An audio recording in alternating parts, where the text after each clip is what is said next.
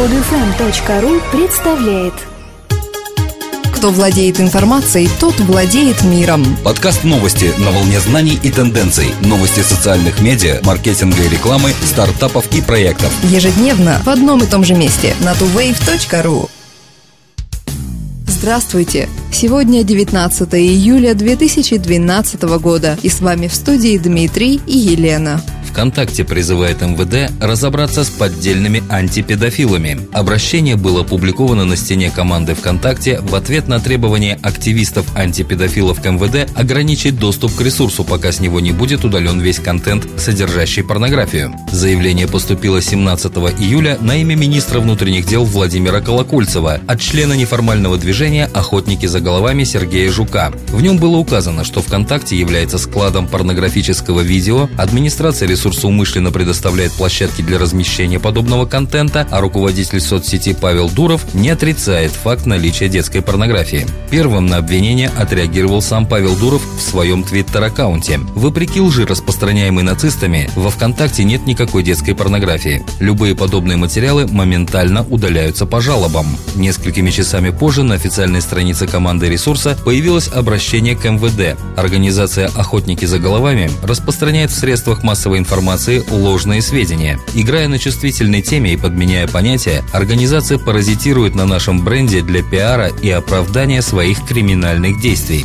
ВКонтакте призывает поддерживать организации, которые борются с педофилией законными и эффективными методами, помогают выявить и удалить противоправный контент, блокировать страницы и, самое главное, сажать педофилов за решетку. Пример таких организаций – Лига безопасного интернета и фонд «Дружественный Рунет». ВКонтакте нет детской порнографии. Для борьбы с ней мы используем автоматические фильтры, работу модераторов и помощь активистов. За 2012 год нашими усилиями было заблокировано более полутора тысяч сообществ, удалено 22 тысячи видеороликов. Десятки дел были переданы в МВД для помощи в поимке преступников. Теперь Министерству внутренних дел предстоит разобраться в ситуации и определить все же, кто и за что должен нести ответственность прошлом месяце сервис Foursquare порадовал пользователей новым дизайном своего мобильного приложения. И вот настала очередь компании радоваться. Сервис обновил свои маркетинговые инструменты, добавив новые функции и возможности. Добавлен инструмент «Локальное обновление», который позволит компаниям точечно нацеливать специальные предложения на своих лучших клиентов, когда те будут находиться поблизости. Что такое поблизости, определяется индивидуально для разных типов населенных пунктов. Смысл в том, чтобы клиент мог мог легко оказаться в нужном месте, быстро добравшись туда на машине или пешком.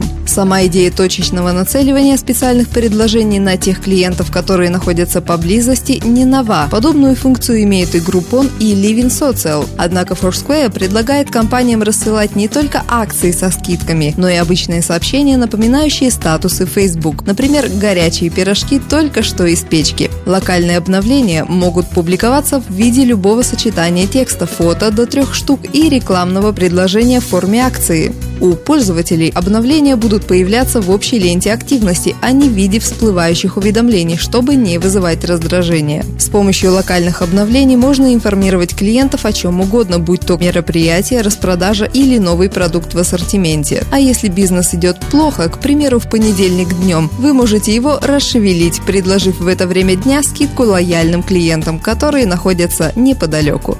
Тысячи ярославцев лишились доступа к живому журналу. Это произошло по решению прокуратуры Кировского района Ярославля, которая добилась в суде предписания прекратить доступ к ресурсу для пользователей одного из интернет-провайдеров. Представители прокуратуры усмотрели в одной из страниц ЖЖ экстремистский контент. Опираясь на федеральный закон об экстремизме, прокуратура выдвинула требование закрыть доступ к популярному ресурсу всех абонентов компании Netis. Поисками определенных блогов с вредящим контентом борцы с экстремизмом решили себя не утруждать и одним решительным жестом лишили всех пользователей возможности посещать ЖЖ.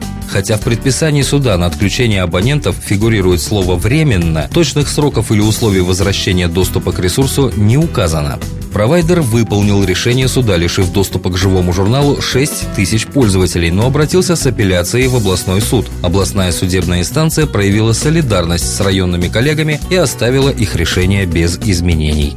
Новый доклад TBG Digital показывает, что всего за несколько недель мобильные рекламные объявления Facebook опередили объявления Twitter. В последнем квартале объявления привлекли на 53% больше потребителей, чем стандартная реклама. Объявления для мобильных устройств в 4 раза превысили объявления Twitter. В докладе TBG Digital было проанализировано 406 миллиардов показов, охватывающих 190 стран и 276 клиентов. Цена за тысячу показов рекламы в социальной сети увеличилась на 58% по сравнению с аналогичным периодом прошлого года. В Германии отмечен наибольший рост цены за тысячу показов на 31%. В США этот показатель составляет 25%, в Великобритании – 7%. Такой рост, вероятно, связан с растущей привлекательностью целевых рекламных объявлений и смешением разных типов объявлений и социального взаимодействия. Увеличение цены за тысячу показов связано с повышением интереса к использованию рекламных историй, а также мобильных объявлений. Учитывая то, что Facebook работает с аналитикой, обратной связью и алгоритмами, реклама становится еще более целенаправленной и эффективной.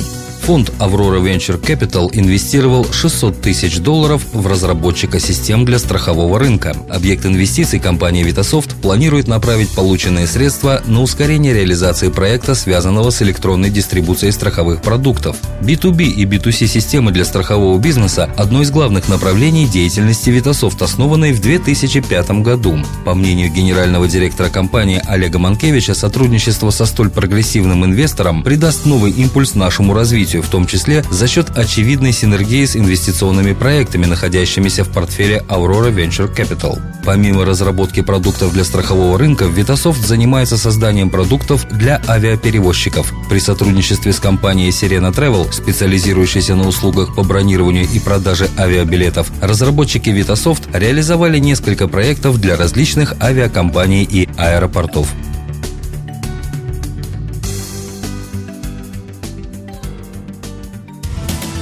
Друзья, мы выпустили приложение для Android. Скачать его можно по ссылке в подкасте, ввести в поиске Android маркета слово TuWave на английском или на нашем сайте tuwave.ru.